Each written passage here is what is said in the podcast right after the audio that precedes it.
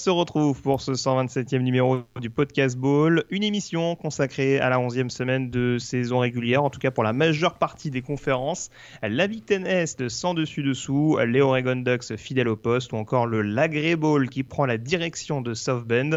Euh, Il est d'ailleurs avec nous, le rédacteur et fondateur du site de Open Morgan Lagré. Salut Morgan. Salut, bonjour à tous, bien présent encore cette semaine, absolument. Euh, pour moi, c'était un super match, Notre-Dame. Oui, on, en parlera tout à l'heure, bien entendu. C'est une étape obligée, sinon le podcast, le podcast n'aurait pas lieu. Vous vous en doutez, j'en ai pas parlé, mais on aura comme toujours la chronique draft, bien entendu, avec nos 5 prospects, euh, notre top 5 hebdomadaire et notre euh, prospect hot du moment, et le yearbook également hebdomadaire pour dresser une photographie complète de l'exercice 1996, placé notamment sous le soleil de la Floride. Euh, mais avant toute chose, et comme d'habitude, hein, ces dernières semaines, les breaking news, et je parlais de la Floride dans le yearbook, on va plutôt s'intéresser à Pennsylvanie dans les news de la semaine. Euh, pas mal à l'honneur cette semaine pour euh, des bonnes et des mauvaises choses, ça dépend de quel point de vue on se place. En tout cas, du côté de Pittsburgh, on doit faire un petit peu grise mine après l'annonce notamment euh, du départ précipité euh, du safety Paris Ford. Fin de saison euh, anticipée donc pour le joueur des Panthers qui a dans la foulée annoncé son intention de se présenter à la draft. C'était tout sauf une surprise vu que c'est sans doute le top safety à l'heure actuelle de la prochaine classe. Ouais, c'est sûr que on était déjà très surpris qu'il fasse pas partie de la, voilà, de la, la liste des joueurs qui avaient opt-out en début de saison. Euh, voilà, il n'avait pas grand-chose à prouver. euh, bon, au-delà du fait qu'il avait peut-être quelques ambitions individuelles, c'est sûr. Finalement, euh, individuelles et aussi collectives. D'ailleurs, peut-être qu'il se disait Pittsburgh peut peut-être jouer les premiers rôles cette, cette saison. Ça, voilà, Mhm. ah, ça a assez rapidement. ça s'est ça, ça a assez rapidement mal tourné pour les Panthers, notamment avec une série, une série consécutive de, de 3-4 euh, défaites. Donc là, il fait le choix finalement de, de opt- de opt-out et de, de voilà, se préparer pour la draft NFL. Je suis complètement d'accord avec toi, ce sera probablement le, premier safety à être choisi lors de la, prochaine draft, donc euh, éventuellement au premier tour. Ouais, très clairement un, joueur à surveiller qui est pas sans rappeler. euh, qui- on, va, on va dire qu'il est très bon contre la course, euh, un peu moins à l'aise sur la couverture. Il me rappelle un petit peu sur certains points Carl Joseph, un ancien safety de West Virginia. Mais on attendra de se faire une opinion un peu plus précise au cours des prochaines semaines, notamment lors du processus draft, euh, pour savoir Ouais, concrètement ce qu'il vaut. Oui, oui, c'est ça. C'est ça. C'est voilà, c'est ça. C'est il est il est il est discipliné au moins dans un secteur, ça on pourra pas l'y retirer. Après euh, voilà, ça reste ça reste malgré tout un, un diamant brut et c'est ce qui explique qu'aujourd'hui euh, bon, il est un petit peu entre le premier et le deuxième tour. Mais bon, on n'est pas c'est pas la chronique grave donc on va pas développer plus que ça aujourd'hui. Euh, L'autre news importante, elle vient de Penn State euh, et ça en l'occurrence c'est une mauvaise nouvelle notamment pour le joueur puisque Johnny Brown on le savait était euh, blessé depuis le début de la saison et bah c'est euh, fin de carrière désormais pour le joueur des Nittany Lions, attendu en NFL, bah, qui finalement ne découvrira pas le- l'échelon professionnel. Ouais, ça c'est une terrible nouvelle et euh, c'est vrai que euh, voilà, on a découvert, euh, on lui a découvert une maladie finalement au cœur qui, une maladie assez grave, qui touche certains, euh, certains sportifs de, haut niveau ou en tout cas certains aspirants sportifs de haut niveau et malheureusement, euh, lorsqu'on souffre de cette maladie, la probabilité d'un décès euh, précoce par un arrêt cardiaque est assez élevée, donc on lui a conseillé d'arrêter sa carrière. Évidemment, c'est terrible pour le joueur. hein. C'est sûr qu'avec tous ses efforts et puis l'avenir qui, le- lui souriait finalement, puisqu'il était considéré comme un premier ou deuxième tour hein, pour la prochaine draft quand même. Mais bon, euh, on va dire au moins un des aspects positifs. Ça, ça a été découvert finalement dans le protocole de test euh, de la- qui a été mis en place pour euh, dans le cadre de la Covid actuellement. Donc euh, c'est peut-être un des seuls, un des seuls points positifs de toute cette histoire, c'est qu'on a pu lui, voilà, le, le diagnostiquer et sans ce, ça. sans ce diagnostic, il y aurait pu avoir des conséquences assez dramatiques. C'est peut-être le seul point positif qu'on peut retirer de cette situation, c'est que peut-être ce test lui a sauvé la vie ou en tout cas lui a permis de- de- d'avoir une vie un peu plus longue, on va dire. Tout à fait. Euh, et puis une autre nouvelle, alors dans un autre registre, bon là c'est.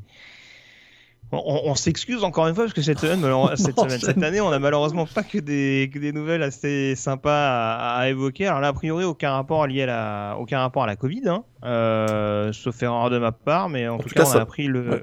Ça n'a pas été communiqué comme ça en tout cas. Oui, voilà, on a appris le décès au cours de la semaine de, de Paul Ornon, euh, des Green Bay Packers, hein, euh, l'une des nombreuses armes du backfield offensif de l'époque, quatre fois champion notamment avec les, Packers, qui a donc disparu à l'âge de, euh, de 84 ans. premier tour de draft au passage, sorti de Notre-Dame à la fin des années 50. Et donc voilà, triste disparition. Il y en a pas mal. Il y en avait pas mal, notamment du côté des coachs hein, depuis le début de la saison. là, c'est un joueur majeur de l'histoire du college football et de la NFL qui nous quitte malheureusement. Trophée S-Man 56 avec Notre-Dame. On l'appelait le Golden Boy. Voilà. Donc franchement, triste, triste disparition. Et voilà, ça, ça affecte tout particulièrement Morgan, bien entendu, puisque voilà, grand running back, l'un des nombreux grands running backs qui sortent de South Bend, c'était aussi euh, important de ne pas le, de ne pas l'oublier. Euh, voilà, tout ça évoqué donc dans ces breaking news, on peut désormais s'intéresser aux résultats de la semaine. C'est parti.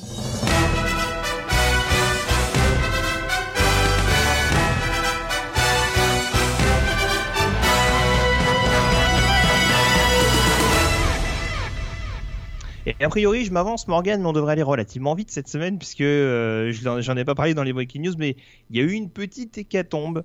Euh, justement pour cette onzième semaine de saison régulière, euh, beaucoup de forfaits liés à la Covid avec des matchs ou reportés ou annulés. c'est quasiment du jamais vu, un tel ratio en tout cas de matchs annulés en raison de la pandémie mondiale. Ah bah, c'était 15 matchs, hein. pas plus compliqué. 15 euh, matchs euh, annulés ou, euh, reportés. si je me trompe pas, il y avait 6 équipes classées qui étaient concernées, notamment 3 équipes du top 5. Puisque donc on n'a pas eu Alabama LSU, Ohio State Maryland a été également, lui, est purement annulé. On espère jouer Alabama LSU plus tard dans la saison, mais ça devient très très compliqué maintenant. Et on n'a pas eu Texas A&M contre classé numéro 5 contre Tennessee également. Georgia, Missouri annulé, Coastal Carolina, Troy annulé, Auburn, Mississippi State annulé. Donc voilà, il y en a 15 comme ça, des matchs qui ont été annulés euh, cette semaine. Mais comme un, un, fait assez, assez quand même drôle, c'est que California, Arizona State et Utah, UCLA a été annulé parce qu'on avait des cas de Covid à Arizona State et Utah. Eh bien, California et UCLA, ils ont eu la bonne idée vendredi d'organiser un match à, la va-vite qui a eu lieu dimanche. Euh, qui a eu lieu donc, euh, et on a vu la victoire de UCLA face à, face à California. Donc on voit qu'il y a de la réactivité quand même dans les programmes. On veut, on veut quand même, on veut quand même jouer cette année, quoi. Oui, oui, c'est. Puis ça nous a un petit peu rassuré sur le niveau du UCLA. Tu fais bien d'évoquer euh, cette rencontre, puisqu'on va démarrer par la Pac-12. On sait que c'était seulement la deuxième semaine de saison régulière pour le. Euh, pour la conférence euh, de la West Coast et notamment un des programmes que alors j'ai cité dans le play call, je sais pas trop ton avis là-dessus. C'était plutôt Oregon, vainqueur sur le terrain de Washington State 43 à 29. Tout n'est pas très rassurant encore du côté des Ducks, mais on rappelle qu'il y a eu quand même un cycle assez important qui s'est renouvelé le départ en attaque notamment de Justin Herbert. Beaucoup de joueurs qui ont opt-out en défense également, et malgré tout, ils évitent le piège euh, sur le terrain des Cougars face à une équipe euh, toujours aussi incisive offensivement. Ils ont très mal démarré le match. Ça, c'est sûr que euh, ils se sont rendus la tâche difficile parce que trois turnovers consécutifs en, début de rencontre, ils se sont finalement retrouvés menés 19 à 7. Mais là où je suis d'accord, play call, c'est qu'on voit vraiment l'attaque du coordinateur offensif euh, Joe Morehead qui commence à trouver son rythme et on voit vraiment des choses très très intéressantes. Alors il y a eu ce touchdown en fin de première mi-temps qui à mon avis était crucial, la clé. Hein, ils, auraient pu finalement jouer, euh, jouer la sécurité, qu'ils ont récupéré le ballon sur un punt hein, de Washington State, ils auraient pu récupérer le ballon et puis se dire bon bah on va, on va à la mi-temps. Non non, ils ont ils ont essayé, sur un dernier drive, ils avaient très peu de secondes pourtant pour, pour y arriver. Il y a eu une, passe notamment donc de, de 57 yards, si je ne me trompe pas, de Tyler Shaw pour Jalen Red. Et ça, ça a donné beaucoup, beaucoup de momentum à l'équipe d'Oregon et qui a, voilà, qui redémarre la deuxième mi-temps sur ce momentum-là. Et on voit vraiment que l'attaque commence à tourner. Hein. La, la, touche Joe Morehead. Alors Joe Morehead, vous vous souvenez-vous, hein, c'est l'ancien coordinateur offensif de Penn State. Saquon mm-hmm. Barclay, c'est lui notamment. Hein, donc, euh, l'utilisation de Saquon Barclay euh, dans toute sa dimension, c'est Joe Morehead, et il était passé par Mississippi State, ça s'était mal passé pour lui en tant que head coach pendant deux années. Il rebondit maintenant du côté de Eugene pour, pour le programme d'Oregon. Et là, on revoit vraiment ce qu'on aimait voir, je trouve, du côté de, du côté de Penn State, c'est-à-dire beaucoup de vitesse, de la spread offense, on utilise des, quelques options, des motions, hein, on voit beaucoup de motion, on l'a vu notamment sur le touchdown de Travis Dye.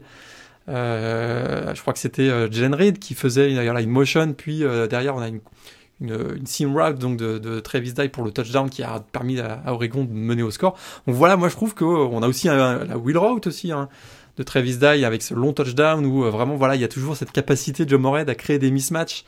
On le voit Travis Dye là qui se retrouve couvert par un defensive end, forcément c'était à l'avantage du, du running back des Dogs. Donc cette capacité ça reste, de... ça reste diversifié, c'est pas du running qui court plein centre. Exactement, et ça c'était un peu ce qu'on voyait d'Arroyo euh, ces dernières années avec euh, Justin Herbert, c'était souvent first down, bah ça court quoi. Et puis derrière, euh, il avait des, des troisième down à gérer, le pauvre Justin Herbert. Là, on voit que c'est très diversifié à la Joe Morehead. Ce qu'on n'avait pas vu à Mississippi State, on le voit à Oregon, et c'est ça qui est très très rassurant. Et eux qui étaient menés 19-7, ils ont quand même gagné le match assez facilement au final face à une équipe euh, de Washington State qui a quand même également montré quelques belles choses. Et pour finir, ce que je parle beaucoup là, mais la ligne offensive de, de Oregon. Bah, on, alors là, on voit pas qu'elle a été déplumée pendant l'intersaison pour l'instant. Incroyable, ils ont, ils ont quand même perdu cinq, leurs 5 titulaires, et puis pas des moindres. Hein. Penay Sewell, Shane Lemieux, Jack Henson, Dallas Warmack, Calvin Throckmorton. C'était quand même cinq gros morceaux qui, qui protégeaient très bien Justin Herbert euh, les deux dernières saisons. Là, c'est vraiment euh, cinq nouveaux joueurs qui avaient, et pour chacun d'entre eux d'ailleurs, ils n'avaient jamais été titularisés une seule fois, hein, même pas en, relève d'un des cinq titulaires de l'année dernière, donc c'était quand même grosse euh, incertitude. Pas de spring practice, euh, la Covid qui clairement vient, vient perturber les entraînements, et là ils sont, je trouve, très solides. Euh, mmh. Après, les mauvaises langues diront qu'en face c'est la défense de Wazoo, mais oui, je suis d'accord avec ce que tu dis. Oui. C'est sûr que là, encore une fois, bonne ou bonne ou moins bonne défense en face, faut quand même, faut quand même avoir une certaine, euh, une certaine alchimie, certains automatismes qu'ont déjà trouvé les Ducks dans les circonstances qui étaient, qui étaient celles qu'on connaît. Donc oui, non, je te rejoins, c'est de bon augure et ça, ça met en tout cas Tyler Shaw dans les bonnes dispositions. lui qui arrivait quand même sur le poste de titulaire avec, avec quand même pas mal de pression sur les épaules pression sur les épaules. On n'était même pas convaincu que. On se souvient qu'il y avait dire Anthony Brown, hein, l'ancien de Boston mhm. College, qui est là également en, backup, lui qui a été transféré donc de Boston College pendant l'intersaison. Et il fait le boulot. Il fait le boulot euh, très clairement. Euh, dès le premier match euh, face à Stanford, on l'avait vu très bon. Là, il fait 312 yards, 4 touchdowns. 81 yards au sol, on le voit très, très régulièrement utilisé aussi, toujours dans le système Joe Morehead, avec les quarterbacks qui ont la possibilité de gagner des, yards de sol avec quelques RPO. On l'a vu d'ailleurs dans ce match face à, Washington State. Donc vraiment euh, très, encourageant. Bonne ligne offensive, un quarterback qui a l'air à l'aise. Travis Dye qui euh, a mal commencé avec un fumble mais qui derrière est rapidement monté en, a rapidement repris confiance. Euh, on voit des choses intéressantes du côté d'Oregon. Fils de 2-0. Écoute, ça démarre bien. Ça démarre quand même plutôt pas mal, je trouve. Oui, oui, bah, surtout qu'encore une fois, le calendrier de la Pac-12 n'est pas hyper extensible non plus. Hein, donc, euh, ils sont quasiment à la moitié de la saison déjà. donc, euh, bon, c'est en effet, c'est de bon augure pour la suite. Euh, on va parler justement des autres équipes invaincues hein, dans la Pac-12. Alors, on a Washington qui a enfin lancé sa saison et qui s'impose de manière un peu chaotique à domicile contre Oregon State. victoire 27-21 des Huskies pour le, la première sortie de leur head coach Jimmy Lake. Et puis, on a également deux équipes à 2-0. La confirmation USC, euh, confirmation dans le sens équipe classée, parce qu'ils se sont encore imposés euh, vraiment euh, sur, sur le fil, en l'occurrence sur le terrain des Whitecaps. Et puis on a surtout Colorado, qui réussit le coup de force après avoir planté 48 points à UCLA, au moins 48 points, j'ai plus le score exact. ils vont en mettre 35 à Stanford pour aller s'imposer de nouveau sur le terrain du, du Cardinal.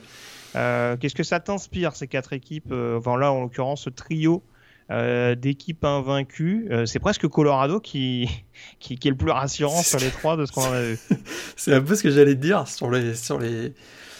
bon, je dirais peut-être quand même Oregon, parce que défensivement aussi du côté d'Oregon, on n'en a pas parlé. Hein. Je parlais vraiment du trio, ouais. Du trio, ok. Du Washington, USC, Colorado. Ah bah, sur, le, sur, le, trio, euh, absolument. Je trouve que Colorado, c'est l'équipe qui qui a l'air de bien tourner offensivement déjà, et ça avait été le cas face à UCLA, tu en as parlé. Là encore, on voit un Sam Neuer qui est étonnant, euh, quarterback qu'on n'attendait pas vraiment à, ce, niveau-là. Hein. Euh, il prend quand même la relève de Steven Montez, donc c'était quand même c'était pas évident. Et puis surtout, c'est c'est Carl Dorel qui arrive. Quoi. Ça, c'est quand même qui a pas coaché depuis 15 ans au niveau NCA qui était parti en se faisant mettre, on va le dire franchement, hein, il s'était fait mettre un coup de pied aux fesses en partant du UCLA ils sont à 2-0. J'aurais jamais cru que Karl Dorel serait en aussi peu de temps réussirait à trouver une certaine identité. On, voit qu'ils sont capables de, ils gagnent pas mal de yards au sol. Sam Neuer fait 3 touchdowns mais 2 au sol.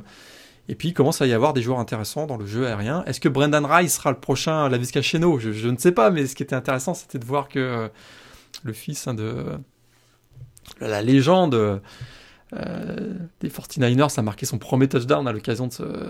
Oui, on lui a pas du tout la pression d'ailleurs. Hein. Franchement, c'est ça qui est bien. Il n'a pas, il a pas la pression, mais écoute, voilà. Donc le fils, de, le fils de Jerry Rice qui a réussi son premier touchdown, qui c'est intéressant. Il y a des choses intéressantes qu'on n'aurait pas qu'on n'aurait pas forcément imaginé de côté de Colorado après deux matchs et ils, ils sont à 2-0 finalement, il y a ce qu'ils vont se tirer la bourre avec UC et avec USC pour le titre de, de la division sud. Euh, après, après, après, écoute, après deux semaines, euh, c'est ce qui a l'air d'apparaître. Même si Arizona State doit avoir des, beaucoup de regrets. mais ça. là où ils vont avoir beaucoup de regrets, c'est qu'ils n'ont pas joué cette semaine et qu'ils joueront pas la semaine prochaine non plus. Donc ça, la saison d'Arizona State a l'air d'être euh, très très mal partie. Quoi. Ouais, c'est ça. Ils vont, ils vont vraiment regretter jusqu'au bout cette, cette défaite à la fin contre USC. Euh, on peut mettre en avant les ressources mentales des, des Troyans, mais bon, on attend un petit peu un autre contenu parce que. Dans la red zone, euh, ils sont épouvantables. Quoi. C'est... Mm, mm. Ça va falloir. Alors que paradoxalement, ils sont censés avoir un des quarterbacks les plus bankable, si tu me permets l'expression. Exact. Euh, en l'occurrence, qui donne Slovis, qui, ouais, qui est un peu à l'image de l'équipe, hein, voilà, qui, qui, se réveille sur les fins de rencontre et voilà, qui était globalement quand même inconstant. Euh, de ce qu'on en a vu pendant une bonne partie du match. Donc euh, vite, vite se ressaisir pour rassurer. Euh, on est rarement rassuré depuis que Elton est à la tête de la, du programme. Timo, j'ai pas l'impression que 2020 soit parti pour pour nous, nous, comment dire nous, nous donner une, une, opinion contraire. Ouais. Tout petit mot sur Washington. Mhm. On a eu la petite surprise quand même. Hein. C'est le freshman Dylan Morris qui a été titularisé comme quarterback alors qu'on s'attendait plutôt à voir soit Eden Garbers ou Jacob Sermon, ou même l'ancien de Sacramento State, euh, Kevin Thompson, ben, Jimmy Lake nous a sorti Dylan Morris. Ça n'a pas été un très grand match pour lui, mais euh, il en est à une victoire, on va dire. Mais ça a été une grosse surprise, moi je m'attendais. On l'avait, quelques heures avant le début du match, on avait senti, il y avait la rumeur qui disait qu'il voilà, il allait être titularisé, mais c'est parmi les quatre. Écoute, moi je l'aurais classé quatrième, donc euh, c'est assez surprenant prépare peut-être déjà l'avenir du côté de, Jimmy Lake en l'occurrence. On passe à la Big Ten et il y a deux trois trucs à dire quand même, notamment et encore, j'ai envie de dire, du côté de Michigan et de Penn State, euh, qui ont trouvé le moyen de creuser encore plus euh, cette semaine, ce qui est une performance en soi. Euh, alors du côté de Penn State, il y a une défaite 30 à 23 du côté de Nebraska. Euh, qui fait tâche, mais bon, c'est une défaite à l'extérieur contre des, des Huskers euh, revanchards. Par contre, euh, Michigan qui prend 49-11 à domicile contre Wisconsin dans un match où les Wolverines n'ont quasiment jamais existé. C'est terrible. C'est, je répète ce que je disais la semaine dernière, mais on a quand même, à mon sens, quand même les deux plus mauvaises équipes de la Big Ten Est là, dans ce dans ce lot. Actuellement, ils sont classés. bah ouais, il y a un autre client qui est pas bien classé non plus, qui est pas bien classé non plus, mais effectivement, Michigan State et Michigan, écoute, euh, Michigan c'était terrible parce que évidemment, on l'avait dit dans la preview, pour eux c'était euh, un match essentiel, ils devaient absolument se réveiller face à une équipe classée, on sait Jimmy Jim Harbaugh face à des équipes classées, il a son bilan est terrible et épouvantable. Mais là, il fallait vraiment. Euh, il y avait quand même l'occasion. Wisconsin n'avait pas joué depuis trois semaines. C'est pas uniquement pas joué depuis trois semaines, c'est qu'ils se sont pas entraînés collectivement. Je pense qu'ils ont eu deux entraînements euh, collectifs en trois semaines. Ah bah, et ils se font, envie, ils se font dire, détruire quoi. Ah, heureusement, ils se font mais littéralement détruire. C'est 340 yards au sol, 5 touchdowns. 28 euh, à 0 à la mi-temps. Euh, je rappelle que ça c'était le score à la mi-temps du match de l'année dernière. 28 hein. 0, ça fait deux années consécutives qu'ils prennent 28-0 à la mi-temps. Et d'ailleurs, sur les deux dernières années, ils ont euh, Wisconsin a, accumulé 700 yards au sol et a marqué 10 touchdowns contre Michigan. C'est complètement hallucinant. Et, Michigan, bah, qui, qui, espérait bien démarrer ce match-là, écoute, la statistique est terrible, terrible, terrible pour Joe Milton. Deux premiers drives, deux passes, deux interceptions. C'est terrible. C'est, écoute, mm. euh, c'est une équipe qui est en crise de confiance. Alors c'est vrai qu'ils ont beaucoup, ils ont eu des blessés. Hein. C'est, vrai qu'on avait dit Aiden Hutchinson blessé, Kutipai était blessé également pour ce match. Sur la ligne offensive, Jalen Mayfield et Ryan Hayes sont, euh, sont blessés actuellement également. Voilà, il y, y a des grosses pièces qui manquent mais il devrait y avoir le talent suffisant pour au moins, euh, pour, au moins euh, être, être, dans le match face à une équipe comme Wisconsin qui va jouer depuis trois semaines. Quoi. Ça, c'est, ça, c'est terrible. Et, euh, non, c'est, c'est surtout ça, ouais, t'as tout dit. Et, et, là, pour Jim Marbeau, ça comme. on sait, on bah, sait plus, on sait plus quoi dire. Quoi. On sait plus je, quoi dire. Je, je, vois pas, même si les circonstances, encore une fois, peuvent, peuvent être atténuantes pour lui cette année je, je vois pas comment, euh, comment là, en l'occurrence, on peut dire que, euh, que, que éventuellement ça vaut le coup de le, de le prolonger, euh, surtout que t'en parlais plus ou moins, mais euh, il y, a y une équipe contre qui ils ont perdu, Michigan State, qui a, qui a encore été baladé à domicile contre Indiana. Alors le Usher, c'est une bonne équipe cette saison, ils l'ont démontré justement aux dépens du, du programme d'Ann Arbor. Mhm. Euh, quatrième victoire en quatre matchs et euh, ça va être les principaux prétendants d'Ohio State le- lors du prochain week-end pour déterminer le représentant a priori de la, de la Big Ten Est en, en Ouais. finale de conf. Ouais. Mais ouais, même, même contre Michigan State à domicile, on a vu que la machine a été grippée et que la victoire des Spartans c'était tout sauf mérité quoi. Donc euh, ouais, c'est au-delà de la question de au-delà de la question de simples résultats il y a un contenu qui est quasiment jamais là. Il se balade à Minnesota, mais quand on voit la prestation des Golden Gophers euh, en fin de semaine contre Iowa, Tout à fait. euh, avec une petite pilée, euh, je sais combien, 35-7 je crois, en faveur des Hawkeyes? Exact. Les, les Hawkeyes qui se sont baladés avec notamment Tyler Goodson qui leur a fait très très mal au sol. Bon, bah, ouais, je pense que je pense qu'il est temps de redémarrer un nouveau cycle du côté de Michigan et pour moi, il fait quand même relativement peu de doute qu'Arbo sera là. Euh, Franklin, je m'inquiète un petit peu moins. Par contre, c'est pour Sean Clifford où a priori euh, l'expérience euh, semble prendre fin vu ce qu'on a vu ce week-end du côté de Lincoln. Ouais, ça, ça, je pense que là, c'est petite surprise, on l'a, on l'avait un petit peu, il, était un peu surcoté a priori. Et euh, effectivement, là, on voit que sans, un gros jeu au sol, quand il doit, prendre le match à son compte, on voit qu'il a quand même des limites, il a et certaines carences, quoi. Et euh, surtout, il a du mal à conclure. Parce que ce qui est incroyable, c'est que Penn State euh, gagne 450 yards et en accorde moins de 300 pour la deuxième semaine consécutive. Et pour la deuxième semaine consécutive, ils perdent. Et ce qui, et ce qui explique, euh, un peu comme à USC euh, depuis le début de la saison, c'est que Penn State, ils, voilà, sont pas clutch dans, la, red zone. quoi. C'est- incroyable. Ils font encore un touchdown en six présences cette semaine contre, contre Nebraska. Enfin, tu peux pas gagner des matchs euh, avec, un, aussi faible taux de- d'efficacité et de réussite dans la red zone. Et ça, voilà, ben, Penn State, on, sait, il y a eu, euh, on, l'a dit, la- l'absence de Mika Parsons dans le vestiaire est très, très, très, très coûteuse, c'est indiscutable, mais offensivement, on voit qu'ils sont quand même limités, ce qui est quand même surprise parce qu'ils ont très bien recruté sur les dernières années. Peut-être pas au poste de quarterback, mais euh, je pensais qu'ils auraient un peu plus de réserve, euh, malgré euh, qu'ils les protégeaient, malgré les, départs de, plusieurs joueurs majeurs. Quoi.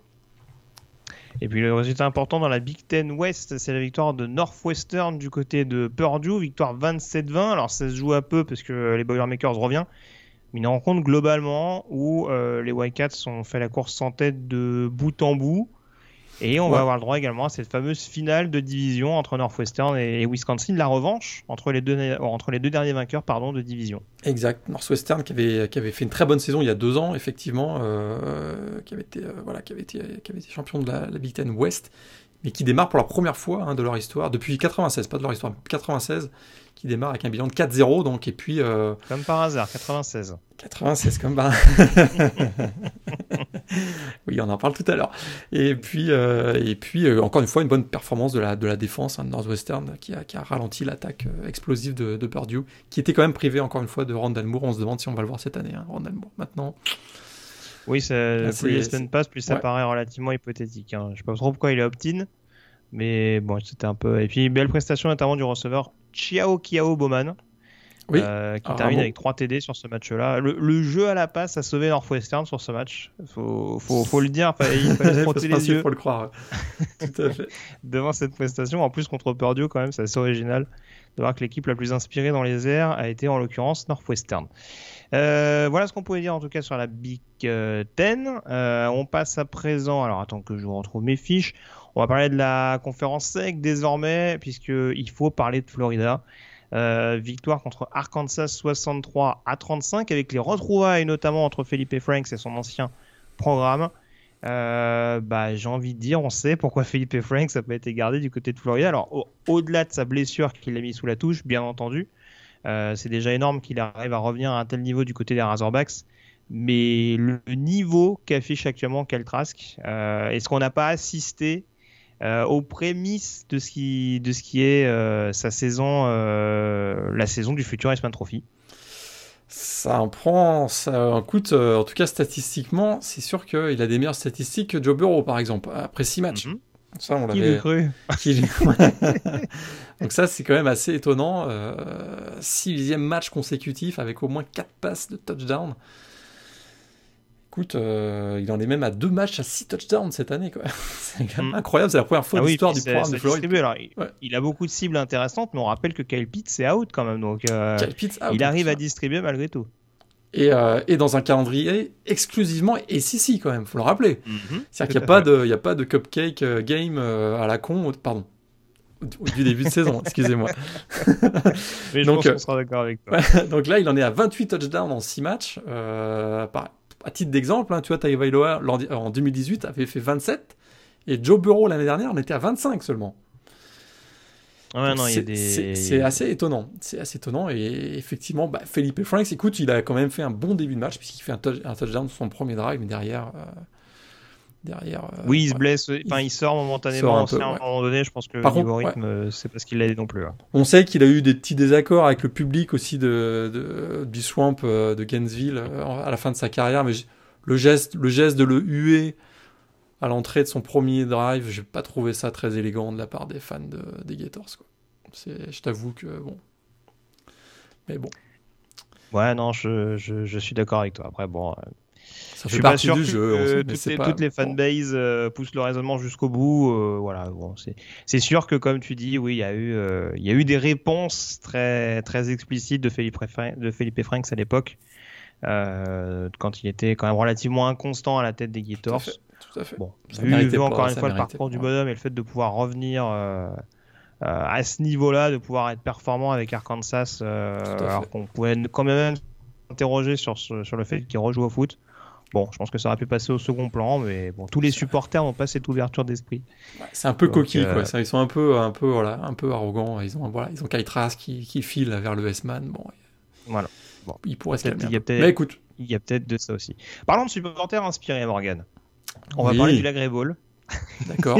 puisqu'on parlait de notre Tout à fait. Peut-être, attends, juste avant de parler de ça, un tout petit Oui, mot dans la, dans la SEC qu'on termine. South Carolina battu à Ole Miss 59-42. Oui, vous avez bien entendu comment j'ai fait pour en parler. Oui, vas-y, vas-y, vas-y. Oui. Alors, Avec, on a euh, vu une un nouvelle grand- importante. Une nouvelle importante. On a vu un grand match. Bah, en parlant d'abord du match, Matt Corral, euh, encore un match record, 513 yards, 4 touchdowns, meilleure performance au nombre de yards pour le programme d'Ole Miss de toute l'histoire. Euh, on a vu, on il y avait quand même un, Eli Manning qui a joué du côté de Ole mais euh, et puis Elijah Moore qui continue d'être fantastique. Là, il fait encore un, deuxième match consécutif à plus de 225 yards et, euh, il en est à 74 réceptions cette année et tout. On a même vu euh, Len Kiffin jeter son, bloc-notes. Je sais pas si tu as vu cette image sur un touchdown, c'était assez drôle. Mais la grosse news, Will Muschamp viré par South Carolina. Ouais. Et Bah, ça, bilan, bilan de 2-5 hein, pour les Gamecocks. Ouais, hein. 2-5, il en est à 18-20, même en match intra-conférence, je crois, sur. euh, bah, voilà, ça, ça, ça suffit pas. Pour un programme de South Carolina qui avait quand même des ambitions, et puis on voit très bien, ils ont fini 4-8 l'an dernier, là ils sont à 2-5. euh, la tendance est vraiment pas bonne du côté de- des Gamecocks. Mais ça va coûter cher.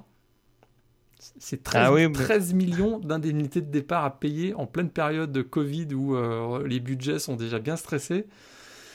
Euh, Ah bah, ce sont des décisions administratives à assumer hein, du, côté de, du côté de Columbia. Mais oui, oui, euh, malheureusement, ça n'a jamais vraiment, vraiment décollé du côté de South Carolina. Je pense qu'il y avait le, il y avait le fantasme peut-être Steve Spurrier, l'ancien head coach de Florida, euh, qui a un degré un petit peu moindre.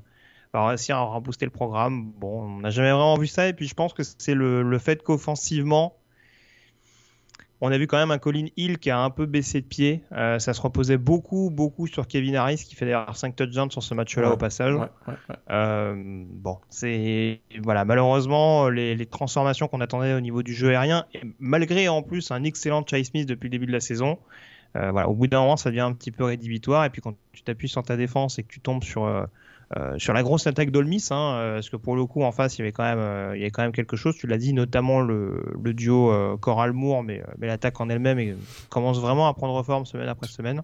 Tout à fait. Donc ouais, ça devenait quand même un petit Et- peu un petit peu compliqué. On va voir la suite. C'est Mike Bobo du coup qui prend l'intérim? Mike Bobo qui prend l'intérim, et là il y en a un qui, dont on dit déjà qu'il est le successeur annoncé, et qui explique déjà d'ailleurs sa prolongation de contrat à, à Liberty, on en avait parlé.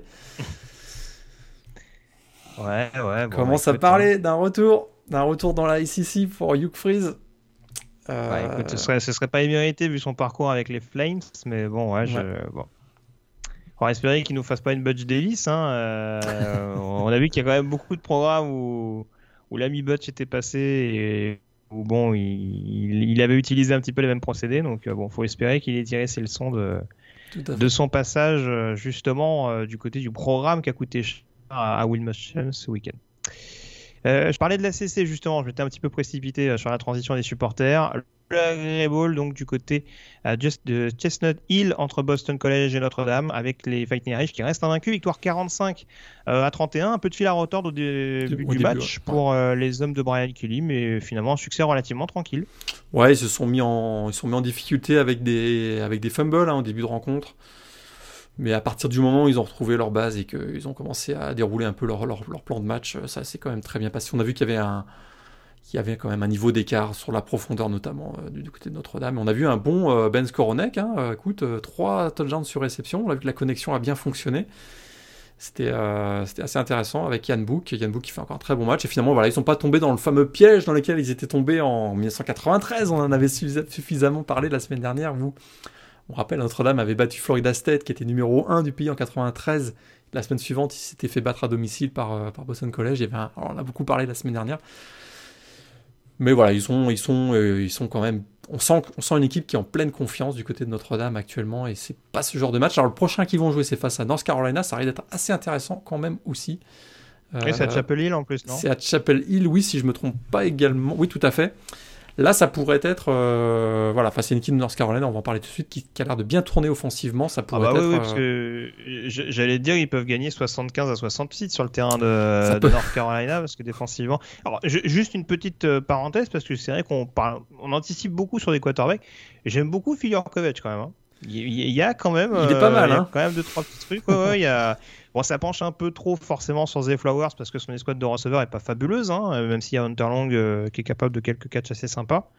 Mais tu, sens qu'il y a du potentiel dans le système de Frank Signetti. En plus, euh, j'avoue que je suis assez curieux de voir ça dans les, mois à venir. North Carolina, en effet, là pour le coup niveau quarterback, ils ont ce qu'il faut. Samuel qui a encore fait fait parler la poudre, 550 yards et 6 touchdowns personnels. Pour revenir à bout de Wake Forest, 59 à 53.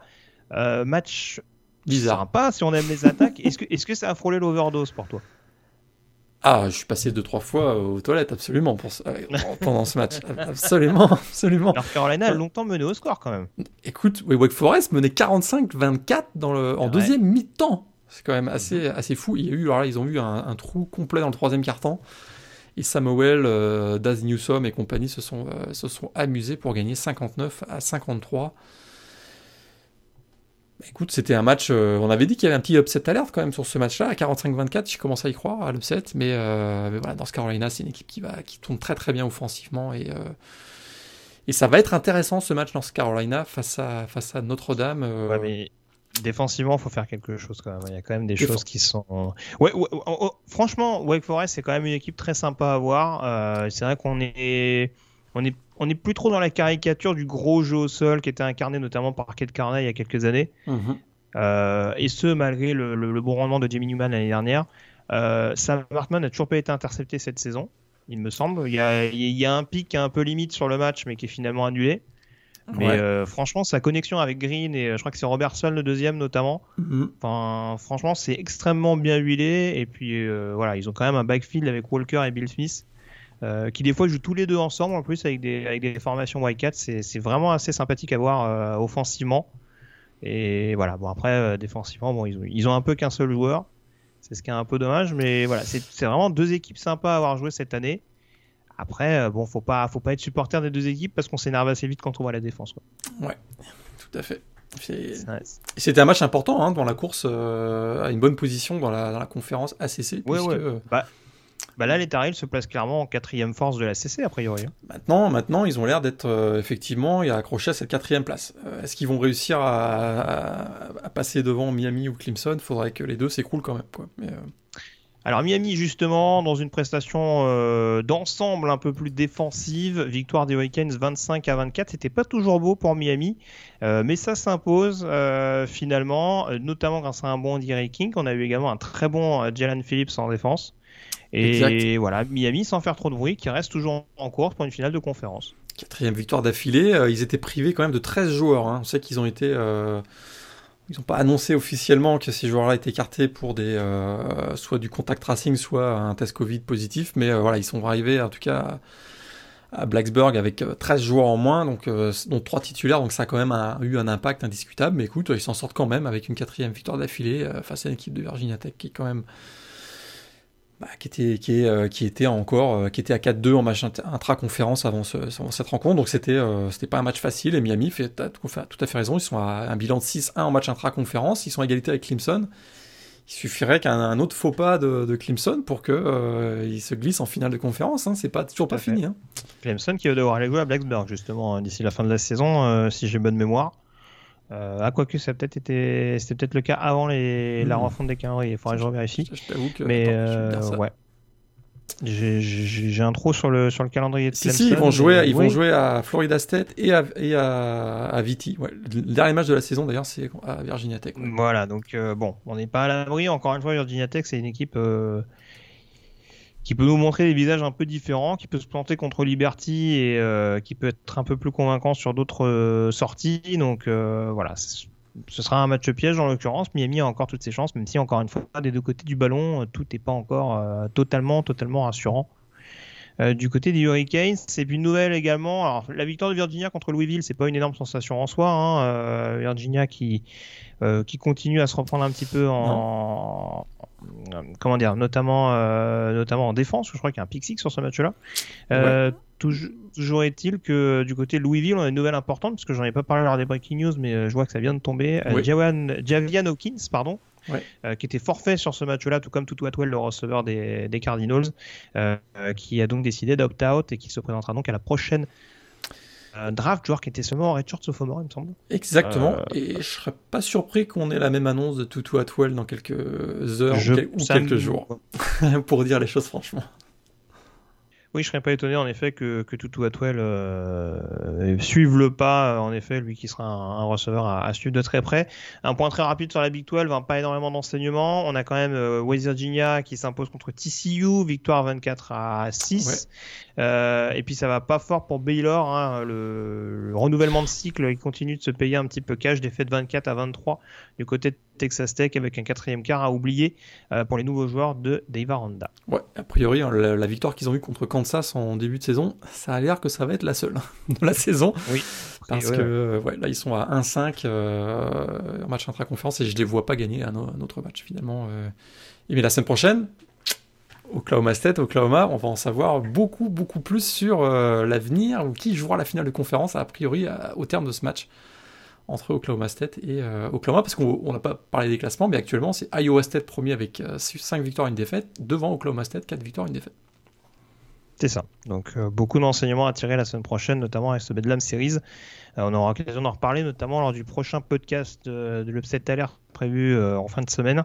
Euh, on va enchaîner avec les autres résultats des équipes classées au sein du groupe of 5 avec la large victoire de Cincinnati hein, euh, contre East Carolina, victoire 55 à 17, pas une énorme sensation pour des Bearcats qui continuent de dérouler semaine après semaine.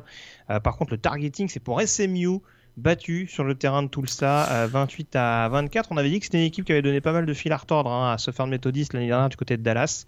bah là, en l'occurrence, un match qui a été dominé, qui a été dominé, mené quasiment pendant toute la partie euh, par les Mustangs pour finalement s'incliner 28-24 sur le fil. Et il y a toujours la possibilité d'une finale de conférence à AC du côté des SMU, mais c'est potentiellement un bon ball qui risque de s'éloigner pour les, pour les hommes de Sony Likes. Ouais, ça se complique quand même pour la finale de conférence parce que euh, évidemment Tulsa et SMU étaient au, coude à coude hein, avant, ce, avant ce match et finalement. Bah, oui, les fiches sont pas tout à fait les mêmes. Ouais.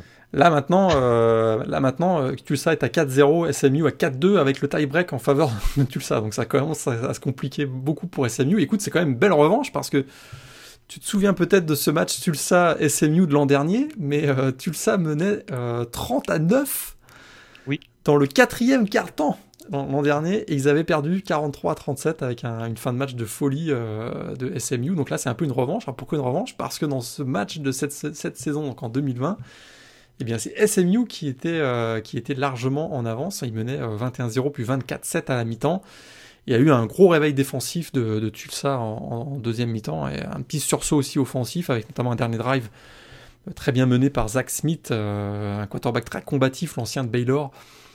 Et Tulsa, bah écoute, ils s'en font encore un, comeback parce qu'ils avaient déjà fait un comeback il y a un mois face à UCF, hein, où ils avaient été menés 23 à 5 par les Knights avant de l'emporter 34-26. C'est une équipe vraiment très très combative et on peut dire quand même un, bah, lever notre chapeau euh, à Scotty Montgomery, donc le coach de, de, Tulsa, parce qu'il réussit à garder son équipe euh, bien concentrée et bien focus sur le match. Et écoute, euh, très très belle victoire.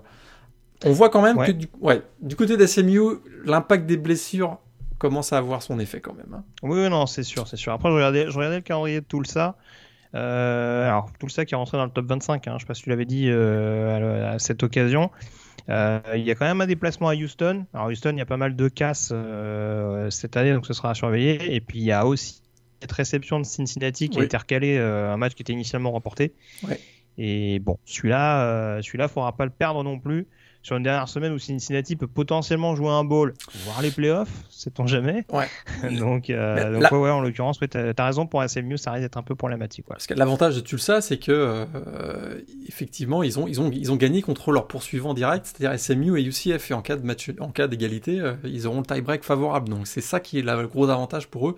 Ils peuvent même se permettre de perdre contre Cincinnati et Houston et, et aller et aller jouer la finale de conf. Donc oui, après, il y a Tulane également à domicile. Voilà. S'il y a victoire contre Tulane, ça sent quand même bon pour une finale de conférence pour les zones de, Montgomery, en effet. Tout à fait. Euh, la conférence USA, juste avant rapide pour dire que Marshall, notamment, s'est imposé contre euh, Middle Tennessee, victoire 42 à 14.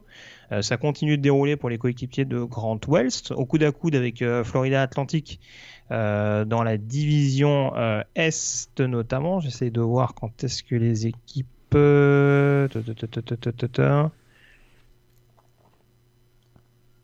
et, tout cette année, Florida Atlantique et Marshall?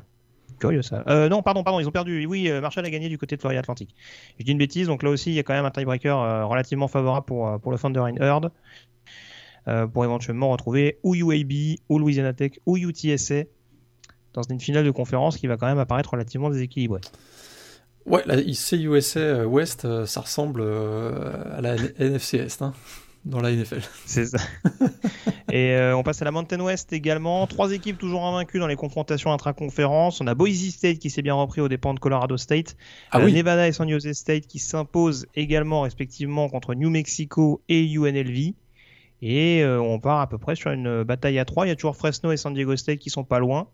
Ouais. Mais a priori, ça risque d'être un, trio pour cette finale de conf. Ouais, Boise State qui marque trois touchdowns sur, sur, sur field goal, sur coup de pied bloqué contre Colorado State, un deux punts bloqués pour touchdown, un field goal bloqué pour touchdown. C'était le match du jeudi soir, c'était du grand n'importe quoi, euh, mais une belle victoire de Boise State. Et San Jose, 4-0 pour la première fois depuis 1955. Eh ouais, c'est une sacrée performance qui arrive à, réussir Brian Brennan euh, cette saison. Incroyable. Euh, un mot également de la Sunbelt avec la victoire de Louisiana assez facile aux dépens de South Alabama. Euh, les, les Regine Cajuns qui continuent de, ah bah, de bien chauffer. Coastal Carolina qui jouait pas ce week-end, hein, donc euh, Tout à fait. match remporté. Louisiana, c'est même mieux que ça. Ils ont gagné le titre officiellement de champion de la division Ouest. Oui, c'est oui, bah officiel. C'est officiel. Donc là, ils sont, euh, ils sont qualifiés pour la finale de la Sun Belt.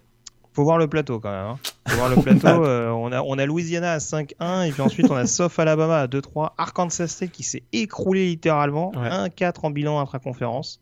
Ouais dire que j'en faisais mes, mes, chouchous de début de saison. Euh, ils sont au même niveau que Texas State, ça fait mal. ah, mais Texas State, euh, c'est ils sont à 1-8, non, c'est ça? Ou 1-9 Ils sont à 1-9 en bilan global. ouais. Ils sont à 1-5 en. Il n'y a que Louisiana Monroe et mon grand copain Matt Viator qui font pire. Mais euh, ouais, ça sera, ce sera clairement plus disputé dans l'Est, puisque en l'occurrence, Coastal Carolina euh, reste au coude à coude avec Appalachian State. Tout à fait. Euh, sachant que les deux équipes se retrouvent, je sais plus si c'est sur le terrain des Mountaineers ou des Chanticleers. je crois que Ce sera du côté de Coastal Carolina. Ah bah voilà, c'était une bêtise. Euh, et puis on termine également avec la MAC, euh, avec euh, notamment le résultat important pour Buffalo, large vainqueur de Miami, succès 42 à 10. Buffalo du coup au coude à coude avec Kent State qui a mis 62 pions à, Brian Van Gorder et à Bowling Green. donc les Golden Flashes qui commencent bien. Et puis dans la division Ouest, on a également le succès de Central Michigan du côté de Northern Illinois, succès confortable des Chippewas. Western Michigan qui a réussi le, comeback de la semaine au dépens de Toledo avec notamment cette, ce fake spike qui permet aux, Broncos de s'imposer.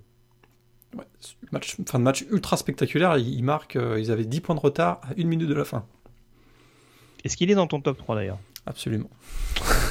On passe Donne-le nous, Dino. Alors, quel est ton top 3 euh, de la semaine niveau match? Bah, J'ai mis Washington State contre Oregon. Euh, match, voilà, on en a parlé tout à l'heure, match intéressant. Euh, bon, voilà, si vous aimez les overdoses, North Carolina, Wake Forest, c'est obligatoire. Et puis, effectivement ce fameux Western Michigan Toledo, qui est d'ailleurs plus que, plus que la fin de match absolument épique. toute la rencontre a été assez spectaculaire. Pour, pour dire les choses, c'était mercredi soir, si je me souviens bien pour avoir vu ce match en direct et euh, c'était vraiment très spectaculaire. Donc euh, des équipes qu'on voit pas souvent, je vous le conseille. Western Michigan contre Toledo. Très bien, très bien, très bien. Je vois une autre news qui est tombée également. Hein. Je suis désolé, il y a beaucoup de breaking news. Euh, je digresse beaucoup, mais il y a des news notamment à la, à la draft qui tombent. on a vu que le linebacker de Texas A&M, Anthony ah Hines, également avait décidé de opt-out et du coup se présentera à la prochaine QV 2021. Donc voilà, de toute façon, ça va tomber vu qu'on est vraiment dans la dernière ligne droite de cette saison euh, NCA avec les finales de con, je crois, qu'on prévu le 19 décembre. En tout cas, le week-end. Tout à fait. Donc ça va arriver relativement euh, rapidement, le ranking, très vite, il n'y a pas beaucoup de changements, notamment dans le top 10. Hein. Il y a quand même Indiana qui gagne une place et qui passe 9ème. Wisconsin qui intègre le top 10 après son coup de force du côté de Michigan. Euh, trois places de perdu en revanche pour Miami. Euh, Northwestern qui intègre le top 20 après sa victoire du côté de Purdue. Et puis parmi les, parmi les nouveaux entrants, on a donc Tulsa qui intègre le top 25 pour remplacer sa victime du week-end, SMU, sort de ce classement. On a fait le tour sur euh, les principaux résultats, Morgan. On peut désormais s'intéresser à la chronique draft.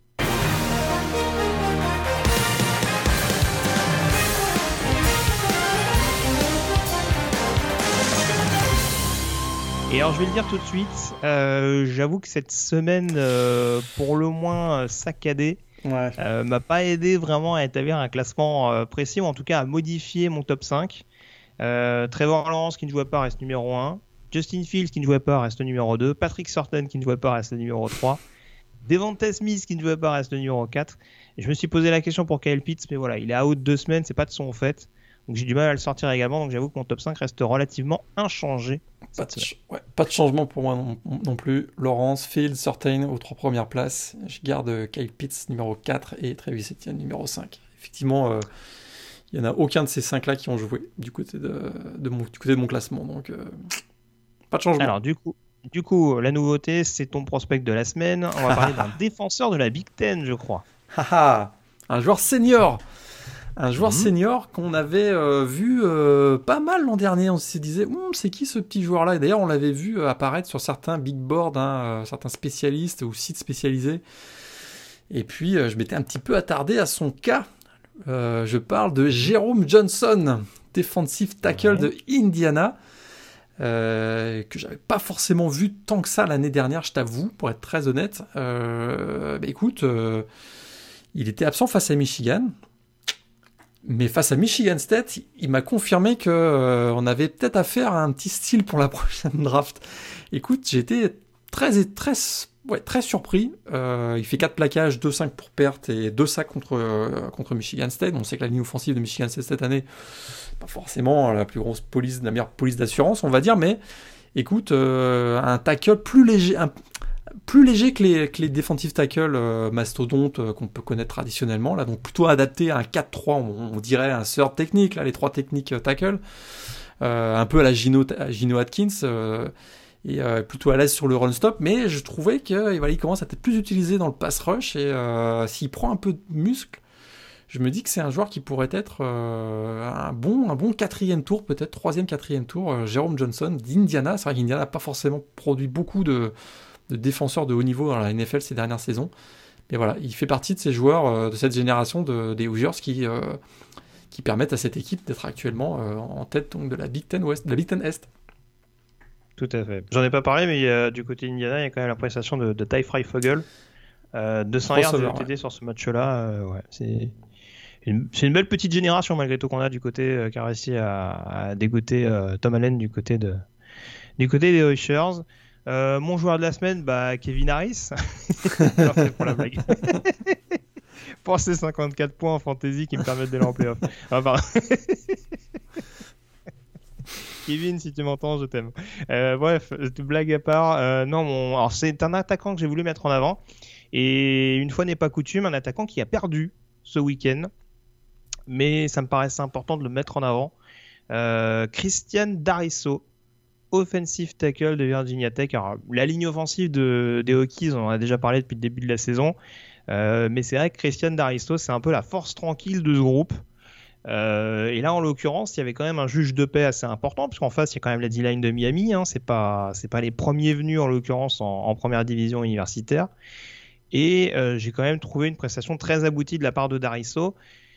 Alors, c'est, c'est un profil assez compliqué à évaluer dans le sens où c'est un joueur dont la cote grimpe.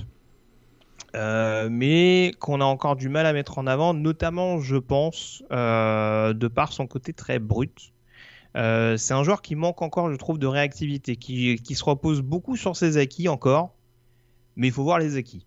Il faut voir les acquis parce que euh, je, il me rappelle beaucoup euh, Andrew Whitworth, notamment à sa sortie de, LSU, hein, pour avoir vu quelques matchs, notamment de l'intéressé à l'époque. Whitworth, c'est fin de deuxième tour à l'époque. Hein. pour contextualiser, quand on voit le left tackle d'impact que c'est devenu en NFL, c'est à peu près le même gabarit. Whitworth est un peu plus grand, et c'est vrai qu'on reprochait un petit peu les mêmes choses, c'est-à-dire que Whitworth était très performant au sol, ce qui est clairement le cas de Dariso du côté de Virginia Tech, hein, parce que c'est la force principale des Hokies en attaque. Mais c'est vrai que euh, même s'il est infranchissable sur le pass pro, encore une fois, je le dis, c'est pas un joueur qui va, euh, qui va démontrer une certaine euh, énergie, je dirais, dans ce qu'il fait, notamment d'un point de vue résistance. Et c'est là où ça peut jouer un petit peu contre lui dans une ligue qui passe encore beaucoup. Mais je pense que c'est quelque chose qui peut être développé. Et à l'heure actuelle, il est seulement considéré comme un deuxième tour, mais je serais vraiment pas surpris qu'il fasse tourner des têtes pendant le, pendant le printemps. Euh, pour moi, il a un peu les mêmes défauts qu'un Mekai Beckton sans avoir son gabarit. C'est sûr, euh, Beckton a été impressionnant aussi de par sa carrure. C'est un joueur qui est beaucoup moins impressionnant physiquement, mais voilà, qui a, qui a ses fameuses mains violentes que j'adore. Et il faut vraiment le regarder tout particulièrement parce que sur le match de ce week-end contre Miami, encore une fois face à une D-line qui était assez performante, non seulement il a parfaitement muselé Quincy Roche, euh, qui est quand même pas le premier pass rusher venu non plus, euh, que certains euh, pressentent au premier tour, hein, même si je fais pas partie de, de ceux-là. et puis c'est surtout qu'il y a trois touchdowns qui sont qui sont inscrits par Virginia Tech sur ce match-là, sur les trois touchdowns, tu vois que les gaps qui sont pris, c'est des gaps qui sont occupés par Dariso et c'est des, des, gaps où c'est un tackle qui non seulement est efficace sur le pass pro, mais qui n'hésite pas également à faire ses blocs sur l'intérieur, à vraiment bien museler le, le, le nose tackle adverse pour libérer une brèche énorme plein centre. Et honnêtement, je pense que c'est un joueur qui, dans n'importe quel système en NFL, peut, peut séduire. Donc euh, voilà, même si Virginia Tech a perdu, même si euh, bon, ça reste un nom qui ressort quand même un petit peu, ça me paraissait important de le mettre en avant parce qu'il y a, je pense, une marge de progression hyper excitante qui peut euh, vraiment en faire un joueur à suivre euh, à l'orée de la prochaine draft. Tout à fait. Voilà, pour cette déclaration d'amour. Désolé Kevin, hein, j'ai fait, j'ai fait le plus sur le... Mais on sait que les, on sait que les joueurs de ligne offensive, dans, leur, process de recrutement, l'entrevue, l'interview est très importante. Alors, mm. c'est pas uniquement que des c'est pas uniquement que des performances euh, athlétiques, donc euh, à voir. C'est sûr, c'est sûr. Euh, bah écoute, on a fait le point sur la chronique draft, on peut désormais s'intéresser au yearbook, direction la saison 87.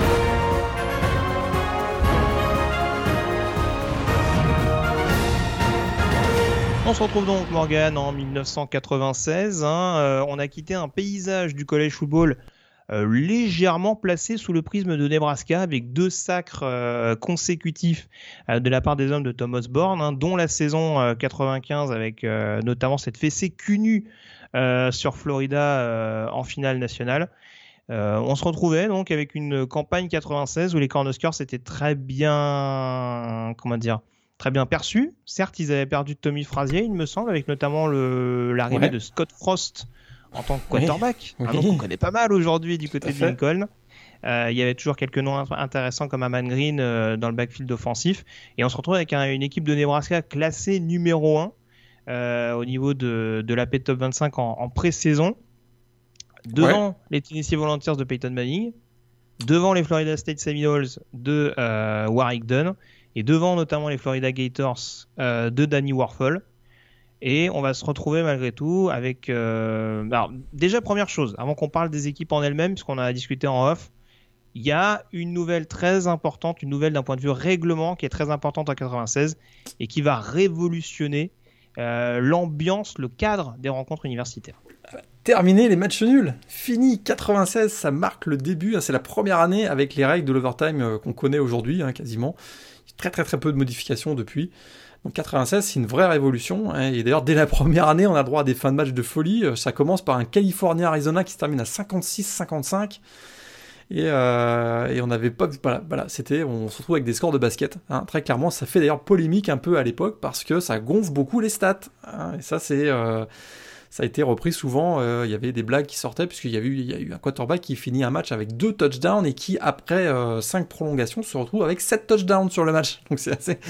Ça, ça fait polémique, mais en tout cas, c'est un moment majeur et donc euh, il n'y a plus de prolongation. Pourtant, quand même, certains matchs nuls auront marqué l'histoire du college football. Hein. On va pas s'attarder là-dessus, mais on se souvient bien sûr du Game of the Century 1966 entre Notre-Dame et Michigan State. On en avait déjà parlé dans un, dans un demandé de programme, hein, le fameux 10-10 avec la décision controversée de, de Parzegian, le coach de Notre-Dame. En 68, on avait eu le fameux 29-29 d'Harvard et Yale. Et puis, euh, même si on remonte beaucoup plus loin, il y avait eu les fameux, les fameux 3, 3 fois 0-0 entre Pittsburgh et Fordham. Donc voilà, ça, ça, a marché, ça a marqué quand même beaucoup l'histoire du, du college football. Mais 96, terminé. Terminé les matchs nuls, ça joue la prolongation. Ouais, et ça va avoir des.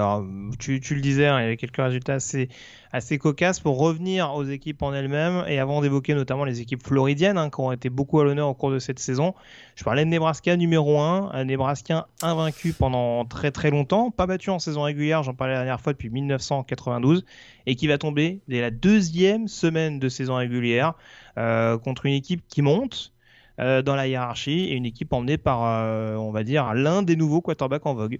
Ouais, tout à fait, défaite surprise. je crois que c'était la quatrième semaine, pas la deuxième, mais en tout cas au mois de septembre. le deuxième match pour Nebraska en tout cas. D'accord, donc c'était en tout cas le, au mois de septembre, défaite surprise effectivement face à Arizona State qui sera l'équipe surprise de la saison finalement puisque euh, menée par Jack Plummer de Snake, le quarterback donc des Sun Devils. écoute, Nebraska s'est effondré. Scott Frost particulièrement face à la fameuse défense press defense, comme on appelait à l'époque, des Sun Devils. Et euh, bah ça, va lancer définitivement la saison de rêve des, Sun Devils qui vont quand même finir champions de la Pac-10 et qui joueront le Rose Bowl avec même un, petit espoir d'être champion national. Donc c'était euh, un événement.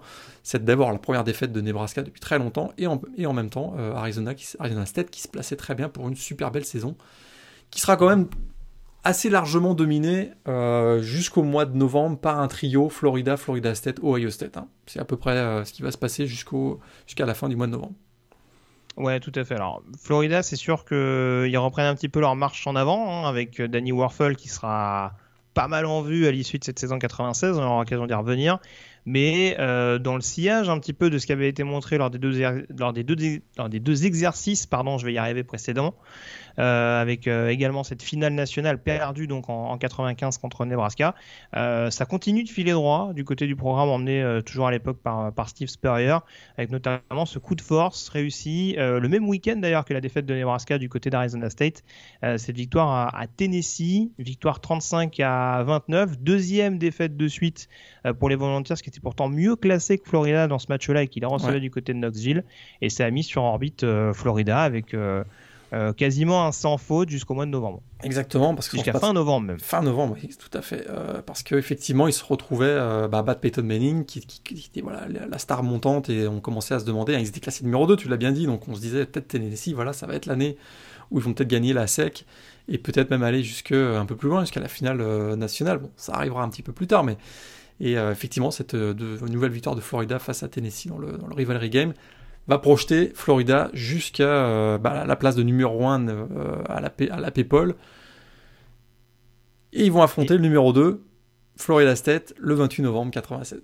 C'est ça, parce qu'on a quand même un scénario assez dingue, c'est que On a donc Ohio State une semaine avant qui reçoit Michigan. Hein. On le rappelle, on en avait parlé lors de la précédente émission. L'année d'avant, Ohio State qui perd ses chances de finale nationale du côté d'Ann Arbor. Là, ils reçoivent Michigan, ils se reprennent les pieds dans le tapis euh, avec une défaite assez large. Bon, j'exagère un peu, hein, il y a deux touchdowns d'écart, je crois, en faveur de, Michigan. Euh, mais nouveau, euh, nouveau coup de bambou porté par Floyd Carr sur, sur les hommes de, de John Cooper. Et en l'occurrence, Ohio State qui doit céder sa place. Et donc, en l'occurrence, au numéro 1, Florida euh, ou au numéro, je crois qu'ils étaient. attends, j'essaie de retrouver le classement à l'époque, je retrouver la fiche. C'était numéro 1 contre numéro 2 C'était numéro 1 contre numéro 2, absolument. C'est le numéro 2 Florida State qui recevait le numéro 1 Florida, tu l'as bien dit. Euh, du côté de Tallahassee, on sait que ça nous donne souvent des rencontres euh, assez excitantes. Hein. ces duels entre les Seminoles et les Gators. On avait parlé du comeback notamment il, y a quelques, il y a quelques semaines de ça, le comeback un petit peu fou sur, je crois que c'était Florida State qui était revenu à l'époque. Euh, mais en l'occurrence, voilà, ce, match où, qui était presque, qui avait, qui avait, des allures de finale, tout simplement, parce qu'on avait sans doute les deux meilleures équipes du plateau euh, dans cette année 96 qui se retrouvaient pour un rendez-vous du côté de Tallahassee. Victoire de Florida State, qui récupère la première place au passage et qui fait redescendre Florida euh, en numéro 4. Sauf que Florida va gagner la finale de conférence sec contre Alabama voilà. Avec des airs de, déjà vu en l'occurrence. Euh, cette finale du côté du, Georgia Dome. Et on se retrouve dans un cas de figure où on se dit qu'est-ce qu'on fait? Est-ce qu'on met, est qu'on met Ohio State en finale? Euh, Ou est-ce qu'on rejoue de nouveau un Florida-Florida State? Et ben c'est le scénario qui sera choisi. Et ça n'a pas dû arriver souvent de se retrouver avec euh, deux rematchs quasiment à. Allez, pas à deux semaines d'intervalle. 31 jours. Il y, a la trêve. 31, jours, d'intervalle. Ouais. Mais en deux matchs d'écart, euh, voilà, Florida et Florida State qui se retrouvent. Là, en l'occurrence, c'est sur terrain neutre du côté de la Nouvelle-Orléans. Et euh, bah, on voit qu'en l'occurrence, Florida est relativement au-dessus et remporte de manière assez logique ce titre de 1996. Assez largement parce que le 28 novembre 1996, donc en saison régulière, hein, c'était une victoire de Florida State 24-21 avec un grand Warwick Dunn ce, jour-là, 6 sacs. Mhm. Steve Spurrier, le coach de Florida, avait un peu accusé Florida State de faire du dirty game, euh, voilà, des plaquages un peu vicieux, etc. Il s'en était servi, il avait beaucoup monté la sauce pour euh, avant la finale nationale. Ça l'avait d'ailleurs servi, puisque les arbitres ont été euh, très prudents et ont accordé pas mal de pénalités à Florida State. les, Seminoles ont tenu une mi-temps, 24-17 hein, à la mi-temps, puis alors en deuxième mi-temps, ça a été, ça été l'avalanche. Hein. Danny Verfel a été en feu avec des touchdowns pour Ike Hilliard pour Terry, une course aussi de Terry Jackson, il y a, un TD au sol aussi de Danny Verfel. Voilà, il y avait quand même une classe d'écart et un, élément stratégique intéressant quand on regarde, quand on revoit ce match, c'est la position de Danny Verfel, clairement positionné en shotgun pour ce match. Et ça a beaucoup perturbé le, pass rush euh, de Florida State, donc il avait réussi 6 sacs un mois plus tôt. Et là, ils n'ont pas existé. Euh, Florida State, une victoire 52 à 20. Premier titre de champion national pour la fac de Florida en 1996 avec, on peut en parler, euh, du coup, le titre de Espan Trophy, hein, remis à Danny Warfel cette année-là. Ouais. On avait été assez critique, notamment l'année par exemple de Gino Torretta. Là, c'est quand même relativement mérité. Euh, d'ailleurs, c'est un peu raccord hein, avec euh, le fait qu'il soit possiblement un quarterback de Florida qui soit Espan Trophy à la fin de la saison. voilà, ça conclut plusieurs belles campagnes de, de Danny Warfel pardon, du, côté de, du côté de Gainesville. Absolument. Il termine au classement donc, du Trophée Span devant euh, le fameux running back de Iowa State, euh, Troy Davis, euh, qui, qui, aura couru quand même 4195 yards en deux saisons, battant d'ailleurs le record de Marcus Allen, qui finit donc deuxième, et devant Jack Plummer d'Arizona State. Arizona State qui quand même joue probablement ce qui est le Game of the Year de cette saison 96, le fameux Rose Bowl. Rose Bowl face à Ohio State. Alors tu as bien dit tout à l'heure, hein, Arizona State se retrouve numéro 2 du pays, mais vous savez, on vous l'a dit souvent, hein, il y a un contract, c'est un contract bowl entre la Pac-10 et la Big Ten, donc Arizona State ne peut pas jouer le Sugar Bowl face à Florida, se retrouve donc avec Ohio, State avec un tout petit espoir d'être champion national. On voit pas tellement quel scénario euh, au Sugar Bowl entre Florida et Florida State pourrait leur permettre d'être champion, mais enfin ils sont numéro 2, donc ils finissent quand même par y croire. Match ultra serré deux grosses défenses hein, du côté de d'Ohio State. Il y, a, il y a quand même euh, Andy Katzenmoyer qui est vraiment le linebacker vedette à l'époque. Il y a aussi Mike Vrabel aussi, le linebacker Mhm. donc des, des Buckeyes. On a, Oui, il on y, a- a- il y a deux trois noms sympas. Il y a, il y a Sean Springs et euh. Antoine Winfield, je crois, dans le backfield. Exactement. Et du côté, absolument, du côté de Ohio State et du côté de Arizona State, il y a Derek Brooks, Derek Rogers, pardon, au, au poste de défensive end, mais il y a surtout Pat Tillman comme linebacker, qui est vraiment la superstar euh, de l'époque dans la défense de Arizona State. Arizona State réussit euh, à passer devant euh, à 1 minute 30, je crois, de la fin sur un touchdown au sol de, Jack Plummer. On se dit, ça y est, Arizona State va gagner le Rose Bowl. Et puis il y a un dernier drive de folie euh, mené par euh, Joe Germain, le quarterback donc, de Ohio State à l'époque, qui trouve David Boston à 19 secondes de la fin, une victoire, première victoire d'Ohio State au Rose Bowl depuis 1974. Les Buckeyes ont fini en deuxième, mais vraiment, c'est euh, une défaite crève-cœur pour Arizona State qui était tout tout proche de gagner, euh, de gagner le Rose Bowl cette année-là. Eh, et sur- surtout, c'est ce que je te disais en off. Il y a cette fameuse Oui. polémique avec le, le, le receveur qui catch le ballon. Alors, j'ai plus son nom malheureusement. Je suis pas sûr que ce soit Keith Poole euh, qui était le, le receveur numéro 1, mais en tout cas, c'était le. C'est, euh, il y a Jake Plummer qui trouve son receveur, je crois, en assez bonne position. euh, peut-être éventuellement de quoi tenter au moins un field goal. Euh, je sais plus c'est quoi le score final. Attends, je vais pas m'embrouiller. 27, ouais, 27, ouais, tout à fait. 20 à 17, ouais, donc il y avait quand même possibilité d'égaliser, c'est bien ce qui me semblait. Et voilà, et le receveur qui cherche à gagner du terrain, euh, alors qu'il reste 5-6 secondes au, au chrono et qui malheureusement pour les Sun Devils euh, pose le genou trop tard. Il pose le genou à zéro et ça empêche, euh, ça empêche les Sun Devils d'avoir une ultime cartouche pour éventuellement arracher cette fameuse prolongation. Donc euh, voilà, d'autant plus de regrets. euh, C'était en plus le retrouvaille hein, avec John Cooper, qui était un ancien coach d'Arizona State, euh, avant de rejoindre euh, Columbus. Donc voilà, victoire des Buckeyes, en effet, qui regretteront quand même cette défaite contre, Michigan. Ça aurait pu leur donner une finale dans laquelle je suis pas sûr qu'ils auraient été hyper favoris contre Florida. Euh, Ils ah, ils auraient- Ils auraient, ils auraient surtout pas pu la jouer, comme je te le disais tout, tout de suite, parce qu'il y Ah, avait, y bah ce oui, fameux contract ball. on, on se serait retrouvé dans tout ce que la- tout ce que le- l'Alliance Ball voulait éviter, c'est-à-dire d'avoir pas de finale nationale entre les, entre les deux premiers. Quoi. Le mec n'écoute pas ce qu'on lui dit, c'est incroyable. Euh, donc on a parlé en tout cas du S-Man Trophy avec euh, Danny Warfel. Est-ce que tu avais autre chose à dire sur cette saison 96 ou est-ce que tu qu'on enchaîne directement sur la Très vite, des petites news, euh, des petites news voilà, euh, intéressantes. Un 96, c'est l'année où les, où, les, où les Miami Ohio Redskins deviennent les Miami Ohio Redhawks parce qu'on change de nickname. Hein, on sait qu'il y a, cette, euh, voilà, il, y a cette, euh, il y a ce sujet actuellement avec l'équipe de Washington dans la NFL. Bah, nous, en 96, au niveau NCA, on avait tranché. Les Ça, Redskins ils ont juste attendu 24 ans euh, les Red Hawks. Pour se dire que c'était pas mal. Si on a des fans des, des, j'allais dire, des- de la Washington euh, Football Team, eh ben, peut-être que euh, peut-être que vous allez devenir les Redhawks, hein, parce que c'est ce qui est arrivé du côté de Miami Ohio en, en 96 en tout cas. 96 c'est aussi le décès de Frank Howard, un coach euh, légendaire de Clemson. Euh, voilà, c'est en 96, alors, je crois qu'il a 92 ans il me semble. C'était ça. Puis cette année-là aussi, en parlant des coachs, hein, il y a la démission surprise de Lou Holtz, hein, le coach de Notre-Dame. Notre-Dame qui fait pas une très grande saison, 8-3. Et euh, Gene Stallings aussi, euh, qui avait été champion avec Alabama, démissionne aussi au terme de cette saison, euh, cette saison 96. Et puis, pas d'autres news a priori. C'était, bon, on l'avait eu, on en a, parlé la semaine dernière, mais il y avait le réalignement des conférences. hein, C'était la première année de la Big 12, on en avait parlé la semaine dernière. Tout à fait. Euh, du coup, bah, on va aborder donc la draft, comme je disais. Juste, on en avait parlé également, ça aussi en off. Euh, Il y a quand même un renouvellement de cycle assez important au niveau des, attaques en règle générale. hein. ça va se ressentir d'ailleurs au niveau de la draft où il y aura pas des, ce sera plus sexy en défense qu'en attaque, mais il y a ce gros gros renouvellement. Euh, il y a Peyton Manning en effet du côté de, Tennessee. On a parlé de, de Jake Plummer également du côté d'Arizona State. Euh, on a d'autres noms, euh, d'autres noms assez sympas euh, qui vont sortir du chapeau. On a un Donovan McNabb notamment qui commence à pleinement exploser du côté de Syracuse. Euh, donc ça va donner clairement la, la tendance euh, au niveau de ces, des, des prochaines classes à venir de la fin des années 90. Il y a un certain Ryan Leaf du côté de Washington State qui commence à pointer le bout de son nez, prêt, à, prêt à démontrer tout son talent. Donc euh, voilà, ça, ça va, ça va clairement, euh, ça va clairement redistribuer les cartes pour les années à venir, euh, à la fin des années 90. Et puis belle saison également pour BYU qui finit la saison en numéro 5, me semble-t-il. Tout à fait. Et Euh, BYU oui. emmené à l'époque par un certain Steve Sarkisian, Eh oui. euh, voilà, ce qui, ce qu'il était déjà apporté à l'époque sur. euh, Bon bref, c'est un autre sujet. Euh, tu avais parlé notamment de la défaite de Nebraska, pardon, dans le Oui. Dans le, dans Ouais, le, ouais. dans le, c'était quoi le bowl en question qu'ils perdent euh, contre Bah- Texas euh, à la surprise générale? Non, c'était la, fin- c'était le, la finale, Ah, la finale, de la Big finale à 12, Big oui, 12, la parce que, finale ouais, Big 12, ouais. ils perdent. à la surprise, Texas qui était même pas classé à, à l'époque, Oui. euh, ça avait été vraiment une grosse, grosse surprise. Et ils leur mettent un 37-27 avec un Priest Holmes qui leur marche dessus littéralement.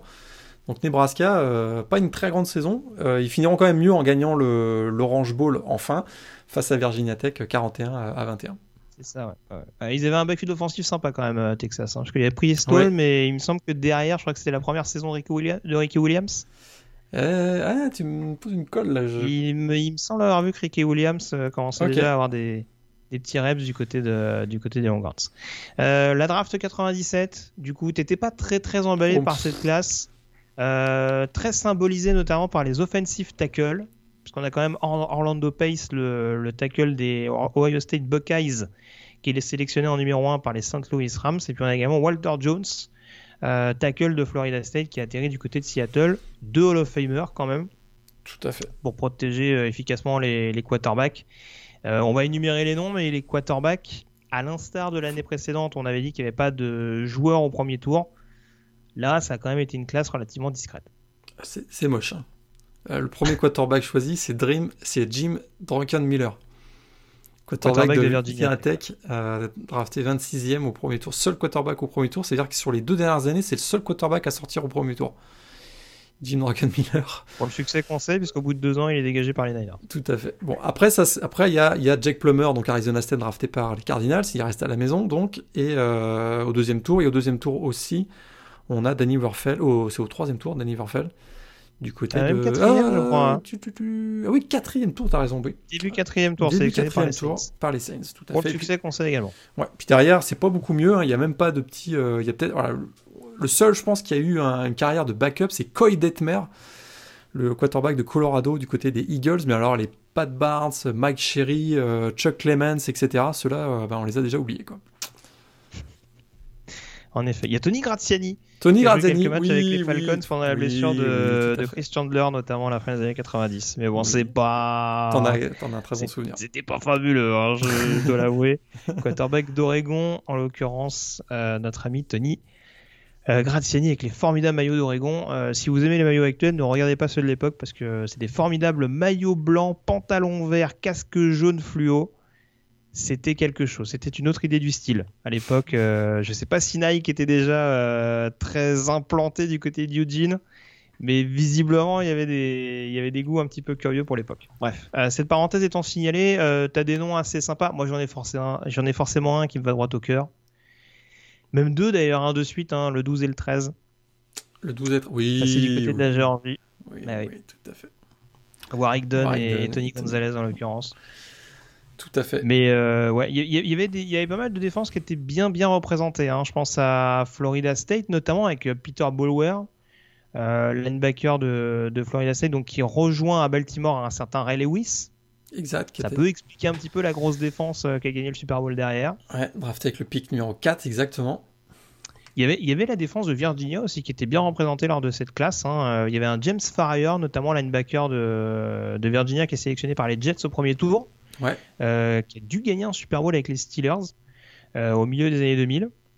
Enfin, en tout cas, le Super Bowl, euh, le Super Bowl 40 face à, face à Seattle. Et alors, en l'occurrence, j'essaie de retrouver. Autre genre de. Virginia, il y a aussi le cornerback Rondé Barber, hein, drafté par les je Buccaneers. cherchais d'ailleurs. Ah, ok. Il Et est son frère, où il est drafté par les, les Buccaneers. Non, mais je- c'est le tour de draft que je cherche. Ah, Vas-y, 60 vas-y, vas-y, 66e je- je au troisième tour. Troisième tour. Troisième tour. tour. Alors, Et son, sort au deuxième. et son frère, donc Tiki Barber, euh, running back, donc aussi des Cavaliers, sorti euh, au deuxième tour, par, choisi par les Giants. Voilà, non, non, c'était pas mal de running back assez sympa. Il y a Corey Dillon, Corey notamment, Dillon, qui sort au deuxième tour. Tout à fait. joueur de. Washington, sélectionné à l'époque par les Bengals. Euh, Priest Holmes sera même pas drafté cette année-là. hein. Il finira à Oui. Baltimore, mais il sera, il sera même pas drafté. Donc c'est assez étonnant. Ouais, surtout qu'il a eu, il a eu surtout du succès à Kansas City par la suite. Et c'est vrai qu'il y a beaucoup de joueurs qui sont pas forcément, euh, qui n'ont pas eu un impact énorme dans le premier tour. Si on sort du top 10, enfin top 12, 13, allez. Ouais. Si, si on, si on passe Tony Gonzalez, C'est pas la terrible. deuxième partie de premier tour fait un peu mal à la tête. ouais. Ah bah je le dis franchement, mal je, à la tête. je pense que c'est la pire draft des 25 dernières années.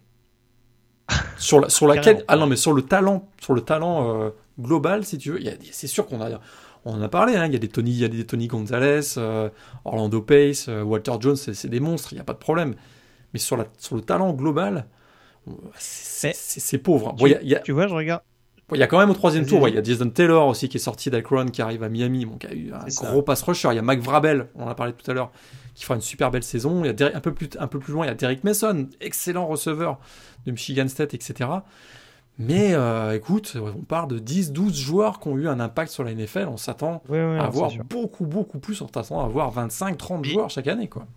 Mais tu vois, alors, en quarterback, on n'a pas cité Jake Delhomme, hein, qui est, euh, qui est sorti non drafté. Alors, Jake Delhomme, on rappelle, il a eu un parcours assez atypique, hein, parce qu'il passe par l'AFL, non? Et oui, il passe par le.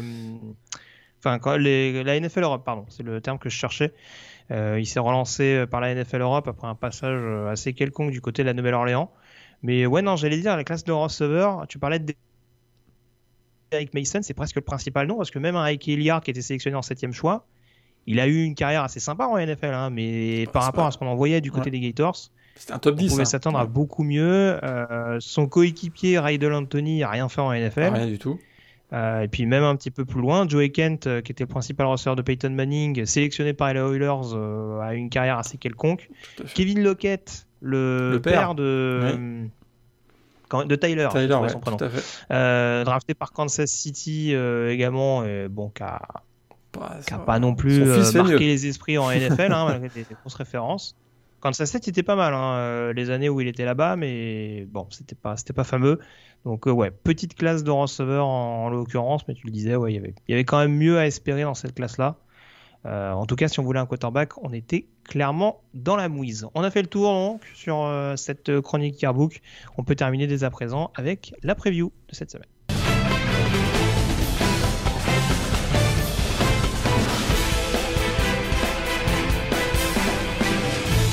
Et pour cette preview, je vous renvoie comme euh, chaque semaine donc au podcast Upset Alert euh, qui est prévu donc euh, en fin de semaine avec des rencontres analysées par Morgan et par Antoine Choly. notamment, on y abordera pas mal de sujets importants, notamment le Bedlam Series hein, entre Oklahoma et, Oklahoma State. Il y a quand même possiblement, si je peux parler ainsi, les demi-finales de conférence Big Ten. avec d'un côté Ohio State, Indiana. A priori. Euh... L'autre, Northwestern, Wisconsin. Exactement.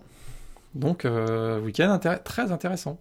Ouais. Alors, j'ai essayé de vous donner rapidement le programme en l'occurrence. Alors, ça commencera que je me plante pas sur les erreurs parce que c'est toujours un exercice assez délicat à 1h du matin dans la nuit de mardi à mercredi entre Bowling Green et Buffalo pour voir si, euh, si les Bulls peuvent confirmer sur le terrain de l'énorme défense des Falcons.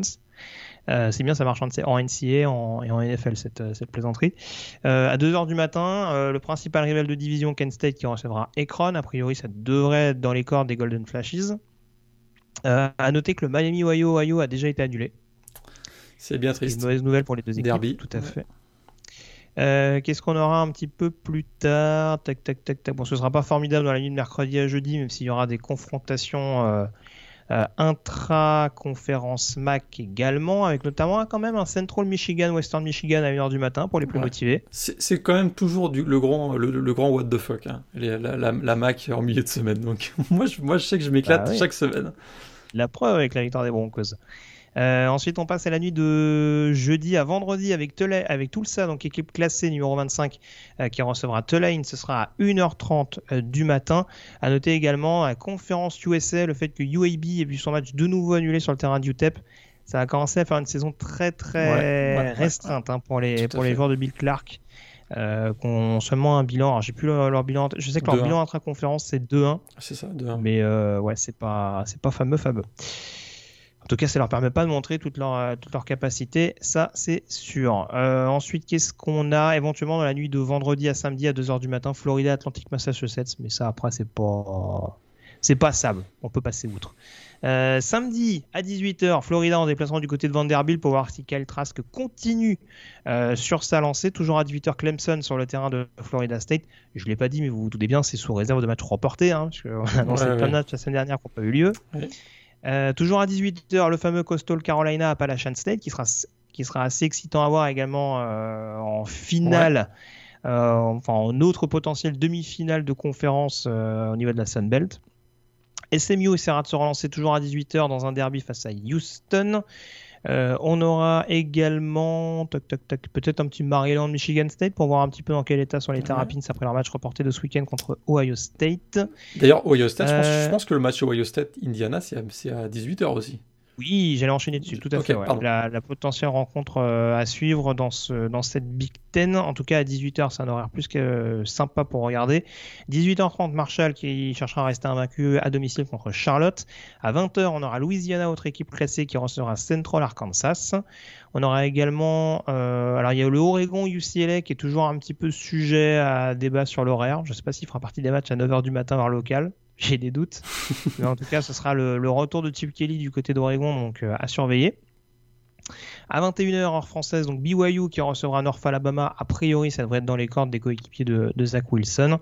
21h30, euh, on prendra peut-être des nouvelles de Penn State qui recevra Iowa en l'occurrence pour espérer se relancer, se lancer enfin dans cette saison. 21h30, euh, le déplacement périlleux de Cincinnati à UCF. Attention, même si Central Florida, c'est pas fabuleux cette année à surveiller. Mais le match assure à 21h30, ce sera sans doute donc ce Northwestern Wisconsin. C'est bien parce qu'on peut enchaîner d'abord sur le Ohio State ah, puis sur le Northwestern Wisconsin. Ils ont bien fait les choses. C'est bien pensé en l'occurrence. 21h30, euh, Texas en déplacement du côté de Kansas. Nevada qui recevra San Diego State euh, du côté de la conférence Mountain West. Et puis à 22h, match à ne pas perdre pour Iowa State qui recevra Kansas State. Euh, qu'est-ce qu'on aura également un petit peu plus tard? 22h, on aura un petit Alabama Kentucky également à surveiller de près. Euh, après ce match reporté du Crimson Tide, on aura également à 1h du matin, cette fois-ci, donc dans la nuit de samedi à dimanche, San Jose State en déplacement du côté de Fresno State. Attention, ce que je l'ai dit tout à l'heure, les Bulldogs sont pas très très loin au niveau classement. Euh, toujours à 1h, donc Auburn qui recevra Tennessee. 1h30, le Rutgers Michigan. Attention, celui-là, euh, juste pour les latérales, faut le suivre. Il va être sympa, même si défait de crève-cœur pour les Scarlet Knights ce week-end contre, contre Illinois.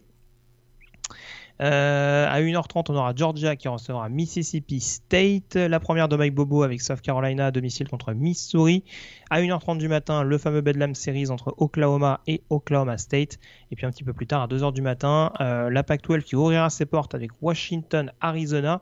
On aura en même temps un Miami, Georgia Tech du côté euh, de Coral Gables. et puis à 4h30 du matin, Utah qui recevra USC énième match-up piège pour USC en ce début de saison. Et puis Boise State à 5h du matin qui sera en déplacement du côté d'Hawaï. Déjà des rencontres ont été remportées, c'est le cas notamment de Colorado Arizona State, t'en parlais tout à l'heure, enfin annulé en l'occurrence, et match qui est reporté euh, sous condition de trouver une date, c'est Texas A&M All Miss, donc possible également deuxième match de suite, euh, sans possible deuxième semaine de suite sans rencontre pour Texas A&M. Je te donne mes trois rencontres très rapidement donc. Euh, j'ai commencé donc avec Ohio State, Indiana, sans trop de surprise Ohio State. Euh, Northwestern, Wisconsin, j'ai mis une victoire de Wisconsin. Et euh, c'est donc Oklahoma, Oklahoma State, j'ai mis une victoire des Sooners en l'occurrence. Donc voilà, je vous invite à retrouver le Set Alert podcast donc pour voir ce qu'en pensent également Morgan et Antoine à la fin de cette semaine. Jeudi soir. jeudi soir, a priori. Jeudi soir. On, ouais, on publie ça le jeudi soir. Et puis je prends 15 secondes, 15 toutes petites secondes pour. Euh, euh, je sais qu'on a, échangé, a échangé pas mal entre, euh, entre nous sur Twitter, notamment en milieu de semaine dernière. C'était vraiment super sympa. On a appris à se découvrir, etc. Et notamment, on a notamment échangé avec Krista Williams. Krista Williams, c'est une prof de français américaine qui enseigne à Charleston en Caroline du Sud et qui est une fidèle euh, auditrice de notre podcast chaque semaine, grande fan de college football et qui euh, a, appris à découvrir ça en français avec nous. On la salue, on l'embrasse, on, la salue chaleureusement. On lui, dit, bah, on lui dit à la semaine prochaine. la semaine prochaine et puis on remercie, euh, on remercie tous ceux en effet qui ont échangé avec nous. Ouais, j'ai pas eu le temps de répondre sur Twitter, mais j'ai vu que certains euh, voilà, avaient adressé quelques mots sympathiques et je les en remercie. Et au plaisir de les retrouver très rapidement, euh, physiquement en tout cas, j'entends, hein, euh, malgré, les, malgré les circonstances actuelles. merci encore Morgan en tout cas d'avoir été en ma compagnie. Et puis donc on se retrouve la semaine prochaine pour revenir sur cette douzième semaine de saison régulière.